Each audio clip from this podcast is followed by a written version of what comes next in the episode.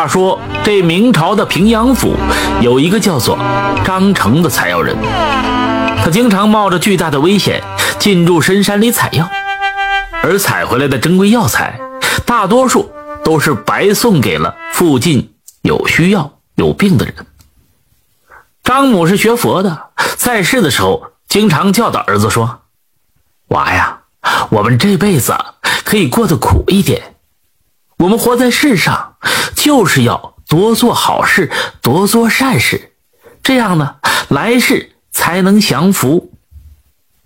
张成听从母命，全部财富都拿出来救助他人，乡邻都称赞他是一个大善人。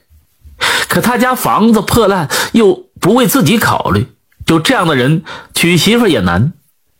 人们虽然称赞他，但是没有人愿意把女儿嫁给他。因此，这张成到了三十二岁还是单身一人。这张成也不在乎，他想着母亲的话：“善有善报，恶有恶报，早晚会报。”这天，张成又到深山去采药。他正在一处悬崖上挖这灵芝的时候，突然变了天。他连忙走到悬崖下，找到一处山洞躲避。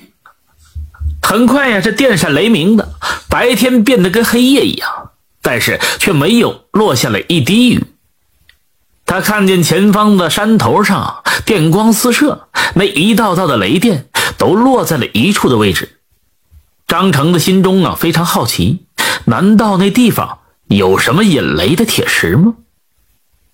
霹雳惊雷持续了半个小时，这终于是乌云散去，天放晴了。张成就出了山洞，他向着那处被雷劈的山头就走了过去，想看看到底是啥原因，是什么让这山头吸引这雷电呢？来到这山头之后，他看见几个丈许的大小的坑，里边还残留着缕缕的电光。很明显，这些大坑都是刚才雷电轰出来的。在其中最大的一个坑中，发现了一只狐狸。那是一只白狐，但此时毛发结焦，身体伤痕累累，已经快不行了。这狐狸呀，看到眼前这人，于是伸出了爪子，艰难地指着指前方的一颗圆珠。那是一颗闪着金光的圆珠。张成并不认识这是什么东西，他从狐狸的神态动作中看出他是需要此物，于是啊。赶紧走过去，将这颗珠子拿到了狐狸面前。这狐狸张开嘴，示意他喂进嘴中。张成便把这圆珠啊塞进他的嘴里。吞下珠子之后，这狐狸身子一歪，便倒了过去。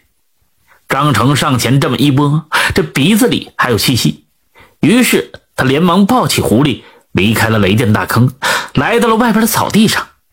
他将这狐狸放下。拿出随身带着的止血药，对狐狸进行了救治。这前前后后忙了半个时辰吧，这只狐狸睁开眼睛醒了过来。它一下子从地上站了起来，眼中神采奕奕，接着向前这么一滚，在一道白光之中，这狐狸变成了一个英俊潇洒的公子，来到张成的面前，向他大礼参拜。张成给眼前的变化给惊呆了，结结巴巴的就说：“哎，你是人是妖？怎么怎么你还变成人了？”这公子啊笑着说道：“兄台，在下涂三郎，不是妖，是天狐一族的狐仙。刚才我在渡劫，此劫呢极为凶险，九九雷劫。若非兄台援手，在下就无法收回狐仙金丹，那就是死路一条了。”现在已经攻城，从此与天同寿。不久啊，就要回到天界去了。张成听说之后，也替他高兴。他本来就是个善人，为这狐仙呢感到非常的开心。涂三郎又说：“兄台刚才救我一命，恩同父母。小弟住在离此处不远的一个地方，一定得去我家里啊喝上几杯，以表谢意。”这张成本来就是豪爽之人，听他这么一说，就同意了。跟着涂三郎翻过了两个山头，来到一处隐蔽的山洞前。三郎带着他钻了进去。这山洞的洞壁上竟然有每隔丈余就镶着一颗夜明珠，让张成赞叹不已。不一会儿，穿过了山洞，前方是一片宽阔的草地，地上开着许多不知名的奇花异草。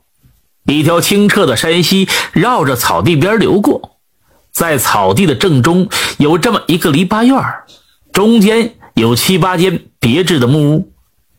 这边有三个穿着红绿紫裙子的漂亮女人走了过来，他们迎着三郎，连声是叫夫君夫君，一个个惊喜万分，恭喜他度过了天劫。三郎郑重的把张成介绍给三个妻子，说这是他的救命恩人，让他们过来拜见。这三个漂亮的女人一一与张成见过礼之后，将他们迎进了木屋之中。妻子们去了厨房，不一会儿就弄好了一大桌子的酒菜，大家伙开心的吃喝起来。这两人呢，谈天说地，聊得非常投机，竟然成了极好的朋友。此后，张成几乎是每天进山采药，都会遇到三郎，这三郎都会邀请他去洞府聚饮。转眼过了三个月。这天呢，三郎神色黯然的对张成就说：“张兄，分别的时候啊，已经到了。我得到了上界的召唤，不得不飞升而去。可我的妻子们，他们并非天虎一族，虽然早早就化形成功，但也只能在凡间做个散仙。我如今离去，我想让三个妻子啊，赠送给你，改嫁于你，希望你不要推辞。”张成一听此话，十分的尴尬。这对于人类来说，这不合礼节的。可三郎不断的劝他，说了许多的好处，让他娶了三个仙妻，也可以踏上修仙之路，相互之间又也好有个照顾。三郎的三个妻子啊，在一边也是含羞不语，也没有不同意的意思。张成最后推脱不过，只好是答应下来。他回村里。处理了俗事，便了无牵挂的来到了此处，成为了这世外桃源的新主人，与三个狐仙妻子过上了幸福的人生。这张成意外的救下渡劫的狐仙，是他天大的机缘。其实这个机缘不只是他运气好，这也是他遵从母命、常年积善积德的必然好报。感谢收听名城故事会，喜欢听故事的朋友，那就点个关注吧。